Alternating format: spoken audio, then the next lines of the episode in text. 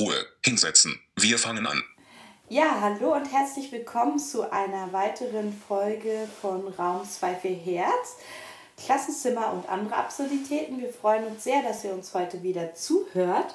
Und wir hatten ja schon in unserer Einstiegsfolge versprochen, dass wir heute natürlich ein kleines Fazit mal ziehen wollen, wie diese Zeit Corona bis jetzt für uns war. Die meisten Bundesländer befinden sich ja jetzt auch in den Ferien. Das ist ja auch eine gute Möglichkeit, mal kurz innezuhalten und auch gerade die letzten Wochen ein bisschen zu reflektieren und darüber nachzudenken, was hat man eigentlich gelernt und vor allen Dingen auch, wie kann es weitergehen. Und genau das wollen wir heute in der Folge machen.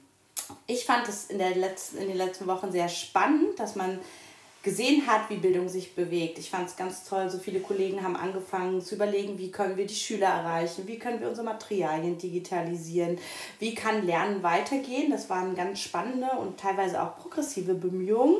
Aber wir haben zunehmend auch gerade jetzt in den letzten Tagen gemerkt, auch an der Wortwahl, dass so ein Umdenken von der Didaktik her noch nicht ganz so stattgefunden hat. Und Caro hatte mir eine super spannende Geschichte erzählt oder einen sehr schönen Vergleich und ähm, den wollen wir kurz mal, will uns Caro kurz mal erzählen, weil daran denke ich, kann man das so ein bisschen ableiten, was wir meinen und wovon wir reden und dann wollen wir einzelne Aspekte dieser ganzen Homeschooling-Debatte nochmal ausbauen und auch einen Blick in die Zukunft wagen. Caro, welcher Vergleich ist dir eingefallen zu dem Thema?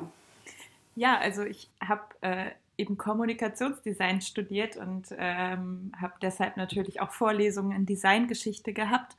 Und äh, ich hatte schon öfter immer so, wenn es um die Frage der Digitalisierung ging, diesen Vergleich mit äh, der Zeit der Industrialisierung. Ähm, damals gab es plötzlich ganz neue Materialien, also neue Kunststoffe und ähm, ähnlich ist es jetzt mit digitalen Tools, die auf uns zukommen. Und damals hat man aber im Umgang mit diesen Materialien erstmal gar keine neuen Formen dafür entwickelt. Also man hat zum Beispiel einen Kunststoff oder ein Kunstharz, der vielleicht gegossen wurde, in eine Form gegossen, dass es nachher aussah, als sei es geschnitztes Holz. Also überhaupt nicht dem Material entsprechend. Man hat vom, Material, äh, von dem neuen Material gar nicht abgeleitet, wie damit umzugehen ist. Und das ist sowas, da denke ich ganz oft dran, wenn wir jetzt Digitalisierung sehen und irgendwie Tools verwenden und gar nicht so sehr äh, schauen, welche Didaktik braucht es denn oder umgekehrt, welche Didaktik haben wir, welche Tools brauchen wir denn dafür. Genau, das ist mhm. diese Geschichte. Finde ich total super, weil das hat mir das auch nochmal so eindrücklich gemacht, wie es Beispiel ist, wenn man jetzt nur ganz viele Arbeitsblätter austeilt und dann auch den Schülern mitgibt und sagt, die müsst ihr jetzt alle kleinschrittig lösen, wo genau beschrieben wird. Also es gibt ja auch gute Arbeitsblätter, ne? ich will das jetzt gar nicht generell, wir haben, arbeiten alle mal mit Arbeitsblättern, aber wo kleinschrittig draufsteht, du machst jetzt das, dann machst du das, dann machst du das, dann machst du das und die Schüler werden damit total überhäuft. Das ist ja auch so eine häufige Kritik, die gerade an die Schule herangetragen wird, auch gerade von den Eltern, die ja oft im Homeoffice sind. Und dann gibt es natürlich auch große Belastungssituationen und die Schüler sind damit wahrscheinlich auch sehr überfordert mit solchen Sachen, kann ich mir vorstellen. Mhm.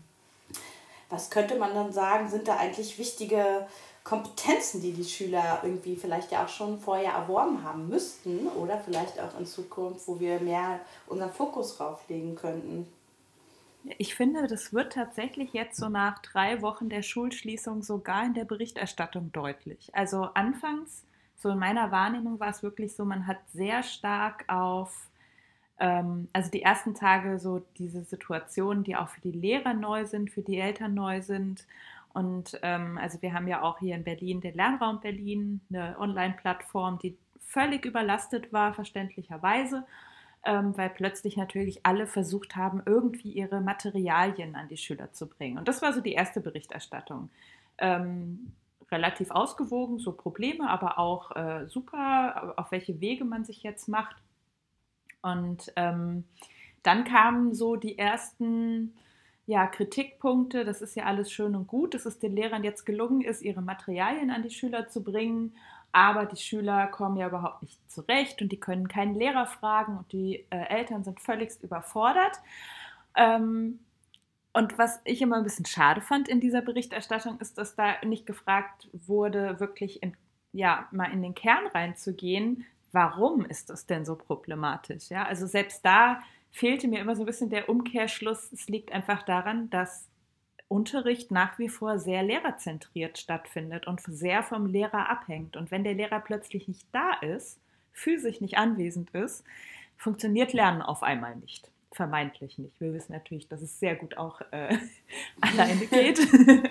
aber das ist, ja. ähm, genau, das fand ich immer ein bisschen schade in der Berichterstattung. Aber ähm, wir beide, wir hören ja auch viel Podcasts und so, ne? Also ja. Ich habe das Gefühl, jetzt so langsam ähm, hört man auch mehr in der Richtung und es wird jetzt mehr betont, äh, wie man eigentlich Schüler fit machen müsste. Oder wie sie ja. im besten Fall jetzt einfach auch schon fit wären. Aber wenn sie es denn nicht sind, dann, dass man sie jetzt fit machen muss für Selbstständigkeit. Ja. Das, ja, genau, die Selbstständigkeit, das finde ich irgendwie das zentrale Wort auch dafür, weil auf einmal merkt man dieses, was wir, womit wir häufig zu kämpfen haben oder was wir häufig hören, ist, dass mit einem bestimmten Schülerklientel kann man Selbstständigkeit ja total gut machen, aber mit anderen geht das ja nicht. Ne? Das geht jetzt mal mit denen nicht.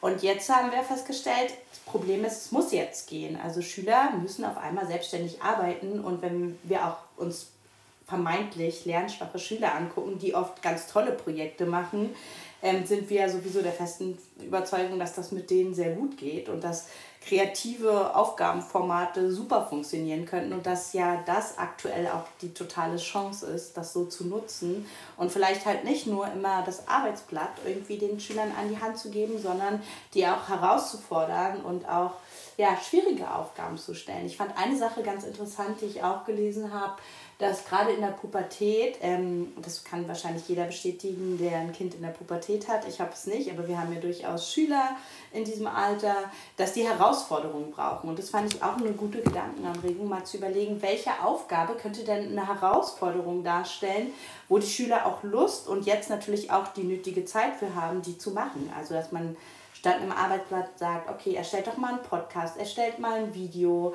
ähm, setzt euch irgendwie kreativ mit dem Thema auseinander. Vielleicht muss man auch gar nicht das Endprodukt festlegen, sondern sagt, setzt euch kreativ mit diesem Thema auseinander und äh, ihr könnt als Endprodukt wählen oder man macht Vorgaben, das kann man ja ausprobieren und damit experimentieren. Aber ich denke gerade für Schüler, die gerade jetzt nicht so viel Lust auf Schule haben und zu Hause sind, sind andere Aufgaben, Formate und auch andere Inhalte natürlich auch gerade vielleicht sehr sinnvoll. Ja, auf jeden Fall. Also ich finde auch, es ist die Zeit, um jetzt auch ja, Aufgaben neu zu denken.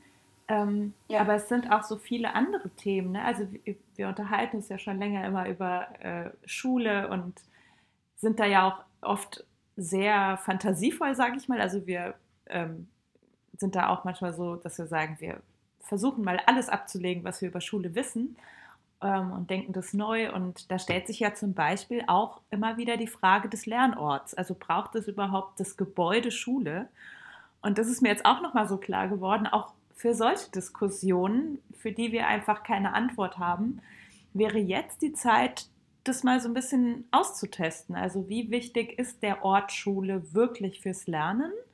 Ähm, oder welche Vorteile haben andere Orte, also da, wo die Schüler jetzt sind, ja, bei sich mhm. zu Hause und in ja. ihrer Umgebung, sie können ja auch mal kurz rausgehen, funktioniert da nicht vielleicht auch Lernen? Das wäre jetzt natürlich die Chance. Ich finde es immer ein bisschen schade, ähm, dass das eben auch nicht entsprechend gesehen wird, die Chance. Also wenn man natürlich weiterhin sagt, okay, ähm, die hatten jetzt drei Wochen von ihrer 10, 11, 12, 13-jährigen Schulkarriere keinen Unterricht und wir müssen unbedingt den Stoff nachholen von diesen drei Wochen von den 13 Jahren. Ähm, äh, wenn man da natürlich dann nur sagt, okay, ich muss das Arbeitsblatt irgendwie zu denen nach Hause bringen und die müssen es mir geben und sie kriegen es dann irgendwie korrigiert zurück, dann vertut man natürlich die Chance und das finde ich unheimlich schade gerade. Ja. ja, total. Also wir haben ja auch uns eine Pressekonferenz angeguckt, auch von Bildungspolitikern. Und ich finde das, da ist ja explizit, und wir haben uns darüber ja auch sehr ausgetauscht, angeregt, ähm, und da ist ja auch explizit gefallen, ne? also man muss jetzt den Fokus auf den Stoff legen und es ist so schlimm, wenn auch gerade die lernschwachen Schüler jetzt verpassen, den Stoff vermittelt zu bekommen. Und ich denke mir, die lernen gerade so viel Lebensrelevantes. Die lernen zu Hause, wie sie ja auch sonst in ihrem ganzen Leben also wenn sie gerade nicht zur Schule gehen, also davor, also in den ersten sechs Jahren und danach ihr Rest ihres Lebens, lernen sie ja auch. Also wir sind ja durchaus in der Lage, wir sind lernende Wesen, ähm, zu lernen, auch ohne einen Lehrer. Und das tun die Schüler gerade zwangsläufig ja auch, also mal mit mehr und weniger Begleitung. Das könnte man natürlich auch nochmal evaluieren, wie das ist. Aber gerade, wie gehen Sie mit Krisen um? Wie reagieren Sie, wenn Sie gerade keine Lust haben, also Motivationsprobleme haben? Wie strukturieren Sie Ihren Alltag? Auf welche Ideen sind Sie da gekommen? Wie gehen Sie auch mit sozialen Konflikten um? Also wenn immer angesprochen wird, dass Familien sich dann vielleicht auch mal so ein Lagerkoller entwickeln oder so, dann denke ich, ja, was für eine tolle Lernchance. Weil genau dann kann man mal gucken, hey, wie sollte ich mit mir umgehen? Wie sollte ich mit meinen Mitmenschen umgehen? Was kann ich beim nächsten Mal tun? Das sind so viele wirklich lebensrelevante Themen. Und wenn die jetzt nicht aufgegriffen werden, ähm, finde ich, ist das wirklich, wie du treffend gesagt hast, eine total vertane Chance. Ja. Ich habe auch ähm, so ein bisschen überspitzt äh, schon gesagt, also ich bin ja nun keine Geschichtslehrerin, aber ich finde, daran kann man das ganz schön ein bisschen überspitzt sagen. Ähm, Im schlimmsten Fall fehlt den Schülern jetzt irgendwie der Stoff vom Jahre 800 bis 850 in ihrer in ihrem Lernplan der Geschichte. So, oh Gott, oh Gott.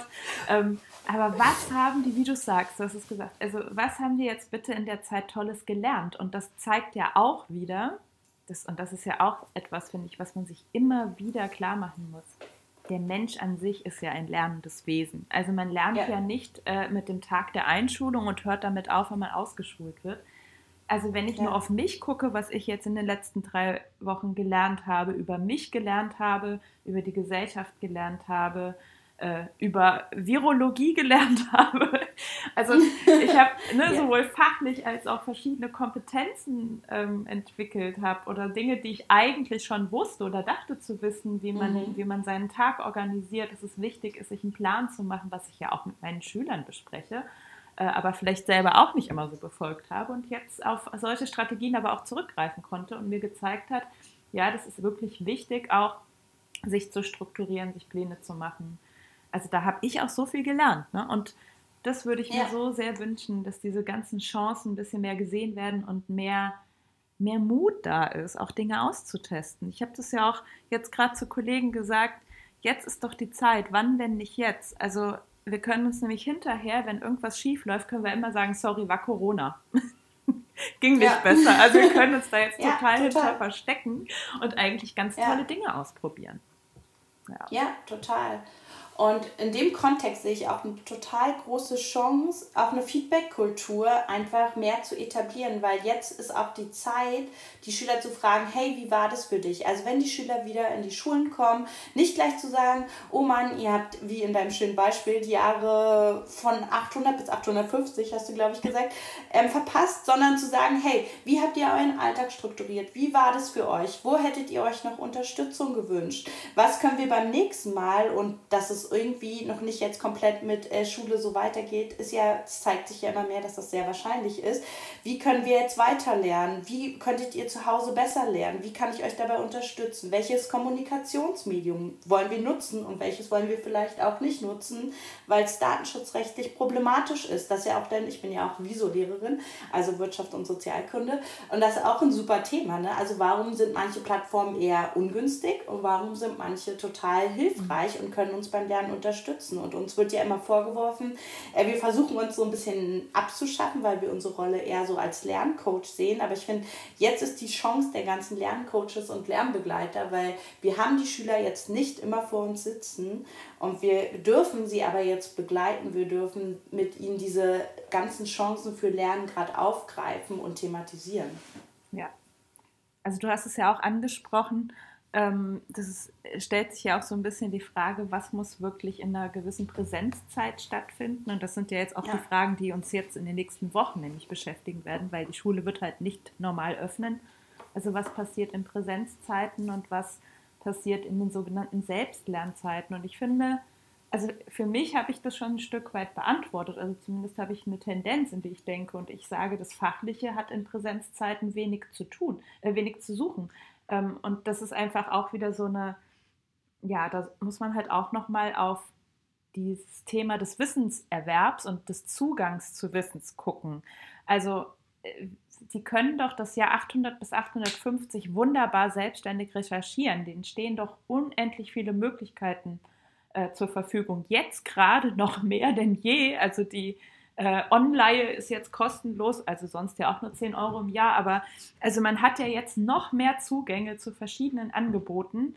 Äh, das heißt, da muss ich jetzt nicht irgendwie das ähm, 100 Millionste Angebot in, in Form eines Lehrervortrags oder Arbeitsplatz denen geben, sondern dann vielleicht wirklich gucken, was du auch gesagt hast, ne? also so eine Quellenkritik mit denen üben, Informationskompetenz nochmal mit denen üben. Äh, aber ich muss doch jetzt nicht fachlich mit denen arbeiten. Ja, also die haben andere Probleme und ich finde, wir müssen sie fit machen, dass sie jetzt eben in den Zeiten, wo sie dann auf ihrer App rot stehen haben, bleibt bitte zwei Wochen zu Hause, in der Lage sind, weiterzuarbeiten. Das wäre doch, das wäre doch super. Ja, und das ist ja auch eine super Chance für individualisiertes Lernen. Also wirklich den Schüler ähm, einen ganz persönlichen Lernplan zu machen, ihn da abzuholen, wo er ist. Und es ist auch eine Chance, was du gesagt hast, das Fachwissen können sie sich anders aneignen. Dafür brauchen wir nicht die Präsenzzeiten. Die Präsenzzeiten sollten zur Reflexion des Lernprozesses, zur Verabredung von neuen Kommunikationsmöglichkeiten genutzt werden. Also was könnte man besser machen, wo können wir uns nochmal auf welcher Plattform treffen, wie kann es besser funktionieren, dass ich euch Feedback gebe, was wünscht ihr euch, was wir angesprochen haben. Aber die Zeiten, wo die Schüler zu Hause lernen, die können ja auch genutzt werden, um sich mal ein Video anzugucken vom Lehrer über ein Thema, über eine Programmschulung von mir aus, über eine Erklärung zum Themenaspekt oder ähnliches. Und wir haben ja auch gesagt, dass wir euch gerne praktische Tipps aus unserem Alltag geben wollen. Und ein ganz tolles Tool hast du mir eigentlich gezeigt oder beigebracht quasi. Also ich habe es mir selber beigebracht, aber du hast mir gesagt, ähm, welches Programm ich nutzen kann. Und das würde ich gerne teilen. Das ist mit QuickTime, kann man ganz leicht eine Aufnahme von seinem Bildschirm machen. Das heißt, ihr könnt eure PowerPoint oder was ihr vorbereitet habt, eure Prezi oder was auch immer zeigen, quasi eine Bildschirmaufnahme machen und dann dazu sprechen. Dann seid ihr auch nicht auf dem Video drauf, aber die Schüler haben trotzdem quasi ein, eine Art Lehrervortrag oder Lehrerinput, wie man es auch nennen möchte, da. Und das finde ich auch ganz wichtig. Und ein, eine gute Inspiration habe ich auch mal von der Uni bekommen. Die machen nämlich nur ein Video, was eine Minute dauert, weil die sagen, mehr hat man eh nicht Lust zuzuhören. Und dann sich wirklich zu überlegen, auch vorher, warum mache ich dieses Video, also was ist mein Ziel und zu welcher Gruppe spreche ich auch. Also wie kann ich die gut damit einbinden? Möchte ich auch eine, eine Aufgabe einführen oder einen kreativen Prozess anregen? Welche Mittel kann ich dafür nutzen? Sich darüber auch Gedanken zu machen, wenn man sowas macht. Aber sonst fand ich diese Quicktime-Sache wirklich eine total für mich auch hilfreiches Tool. Und noch eine andere Sache, die ich selber auch schon ausprobiert habe, ist auch eine Regnose zu machen. Also das könnte man, könnte ich mir auch gut vorstellen als Aufgabe jetzt in den Ferien, die man dann auch im Präsenzunterricht vielleicht auswertet oder in persönlichen Gesprächen auswertet, dass man die Schüler einfach eine Regnose erstellen lässt. Eine Regnose ist so ähnlich wie eine Prognose. Bei einer Prognose steht man am Anfang und schaut auf die Zukunft.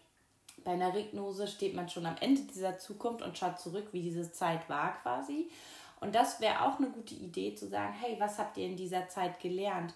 Was habt ihr in dieser Zeit gemacht? Wie habt ihr euren Tag strukturiert? Auf welche Herausforderungen seid ihr gestoßen? Wie seid ihr damit umgegangen?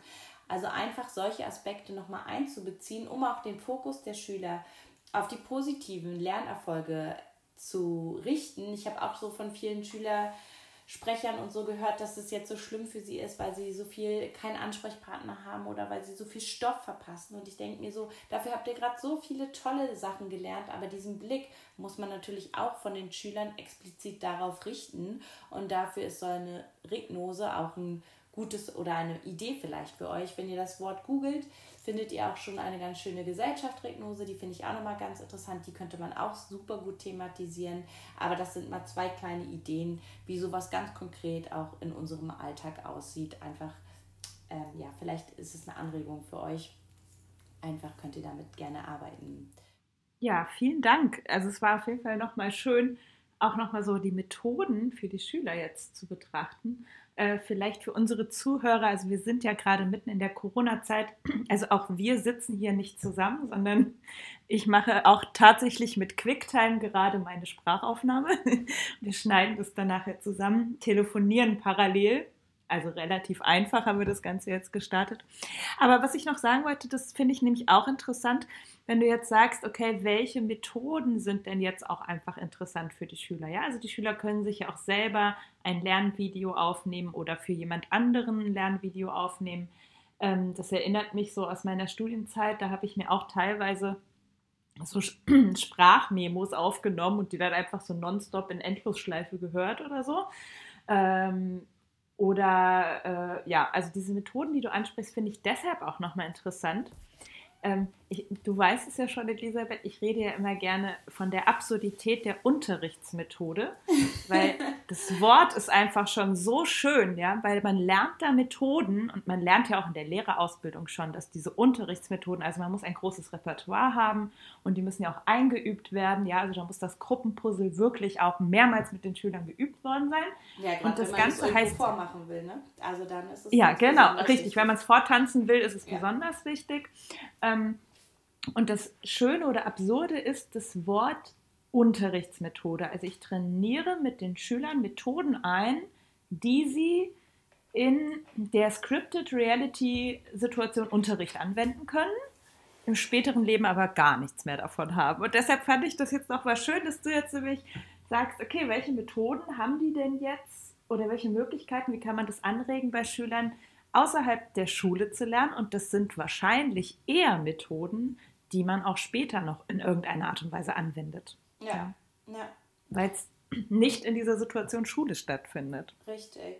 Und ja. da sehe ich auch eine super große Chance drin. Ähm, das hast du, finde ich, nochmal total gut zusammengefasst. Aber ich sehe auch eine große Chance zur Kooperation. Wir hatten ja auch schon ähm, so Anregung von Kollegen, so Gruppenarbeit geht ja jetzt nicht mehr. Also ich meine, na klar, in der Schule geht das jetzt nicht mehr, Gruppenarbeit wegen der Abstandsregelung. Ne? Aber wie schön wäre es dann jetzt so Kooperation anzuregen mit wirklich Tools oder Methoden, wie du es so schön gesagt hast, die man wirklich auch später verwendet. Also ich denke gerade, wir haben so eine digitale Prozessgruppe initiiert von unserer Schule und ich dachte mir, wie schön ist das eine Chance für Kooperation. Wir haben alle zusammen in einem Tool, wir haben jetzt Google Drive genutzt, ähm, einfach kooperiert. Und klar, datenschutzrechtlich brauchen wir jetzt nicht anfangen. Google Drive ist, glaube ich, nicht das allergeeignetste Tool. Aber wir haben gemerkt, es ist einfach praktikabel. Und gerade in dieser Zeit lasst uns zusammenarbeiten und kooperieren. Und selbst wenn es datenschutzrechtlich aktuell alles nicht so top ist, und ich finde, Datenschutz ist super wichtig. Also ich will überhaupt nicht dieses Thema herunterspielen. Es ist extrem wichtig. Aber wir brauchen jetzt kooperative Tools und super gerne datenschutzrechtlich konform. Und wie toll wäre es, wenn Schüler so auch kooperieren, wenn man sagt, hey, eröffnet, schreibt zusammen, wir haben ja auch den Lernraum, da gibt es ja auch so vereinfachte Möglichkeiten von Google Drive, schreibt zusammen ein, an einem Dokument, an einem Plakat mit Padlet und erstellt ein Plakat darüber, wie eure Zeit war oder so. Also dass sie wirklich diesen Bezug auch haben zu der Zeit, dass sie den Bezug auch zueinander nicht verlieren, finde ich, ist auch ein wichtiges Thema, genauso wie wir zu unseren Kollegen zusammen darüber nachzudenken, hey, wie kann unsere Schule sein? Und zwar nicht nur wie viele Schüler dürfen in einen Klassenraum, sondern wie wollen wir unterrichten, wie soll sich das verändern, wie können wir die Selbstständigkeit mehr fördern, ist total wichtig. Und findet euch mit Kollegen zusammen, die das ähnlich sehen und die auch erkennen, dass es da irgendwie didaktische Chancen gibt und überlegt für euch, wie könnt ihr das konkret umsetzen. Ich glaube, dann kann sich die Schullandschaft wirklich verändern. Ja, ich denke, das ist auch nochmal echt so ein Knackpunkt, wie man auf ähm, die rechtlichen Bestimmungen jetzt schaut. Äh, ich kann das auch nur unterstreichen, was du gesagt hast. Also ich persönlich finde Datenschutz auch ein ganz extrem wichtiges Thema. Also ich war da auch schon deutlich sensibler. Ich habe zum Beispiel bis heute kein WhatsApp und kein Facebook, weil ich da immer schon so meine Bedenken hatte, was da für Daten auch abgegriffen werden. Das heißt, dieses Thema ist wirklich wichtig. Ähm, und auch das nochmal zu dem Thema, was man selbst lernt. Also ich habe auch gemerkt, dass ich da jetzt meine Einstellung auch nochmal so ein bisschen gerade in dieser Zeit überdacht habe. Ähm, weil es gibt jetzt zwei Möglichkeiten. Also die Situation, in der wir sind, dass wir äh, plötzlich Möglichkeiten brauchen, ähm, in Kontakt zu treten mit unseren Schülern, was nun mal digital einfacher wäre. Äh, aber gleichzeitig sind nicht diese Tools vorhanden, ähm, die auch dem Datenschutzanspruch äh, entspricht, den, der uns auch gegeben wird, ja, also den wir eigentlich einhalten müssen. Das ist so ein bisschen die Krux, in der wir sind. Und jetzt kann man das natürlich einmal so nutzen und sagen, mir sind die Hände gebunden, ich wollte, aber ich konnte nicht, dann bleiben wir stehen. So, das ist natürlich irgendwie, so bin ich halt nicht, also musste ich anders ansetzen und habe mir dann auch gesagt, okay, ähm, dann ist ja diese Frage, was war zuerst die Henne oder das Ei? Also dann muss man eben jetzt vermehrt Tools nutzen, wo der Datenschutz leider nicht gut ist, in der Hoffnung, und wirklich, deshalb kann ich das eigentlich nur unterstützen, es trotzdem zu tun, in der Hoffnung, dass das erkannt wird, dass da eine Notwendigkeit besteht und dass man dann sich darum kümmert, dass entsprechende Alternativen da sind, äh, die eben auch, also zum Beispiel ähm, eine Anwendung ist, die jetzt hier in Berlin ähm, auf einem Server des Senats auch liegt oder so. Ne? Also, dass, dass, uns das dann auch zur Verfügung gestellt wird. Und äh, ich glaube, da muss man einfach auch ein bisschen mutig sein. Ja. Und ähm, ja, das ist Teil der Chancen nutzen. Ja, das Absolut. gehört halt dazu leider. Ja, auf jeden Fall. Ich stimme dir da total zu. Ja, also ich finde, wir haben erstmal genug Anregungen und Tipps vielleicht auch konkret gegeben. Vielleicht am meisten wäre uns natürlich daran gelegen, also Anregungen für eure für euer Weiterdenken euch zu geben. Ähm, gebt uns gerne auch Feedback. Ähm, könnt ihr auf der Website machen, könnt uns eine E-Mail gerne schreiben. Aber wir freuen uns auf jeden Fall, wenn wir da so einzelne Geschichten zu hören, vielleicht auch was Kontroverses dazu. Dafür sind wir auch offen. Wir freuen uns auch immer über konstruktive Kritik. Genau. Ja, unsere nächste Folge können wir vielleicht schon ah, ja, ankündigen. Stimmt. Wollen wir ein bisschen, wir haben ja heute auf Corona geschaut ähm, ja. und auch sehr, ich finde, wir haben schon sehr viele Themen angerissen, die wir bestimmt ja. in späteren Folgen auch nochmal ein bisschen vertiefen werden, weil letztlich durch Corona nicht neue Dinge aufgeploppt sind, sondern das, was uns schon lange beschäftigt.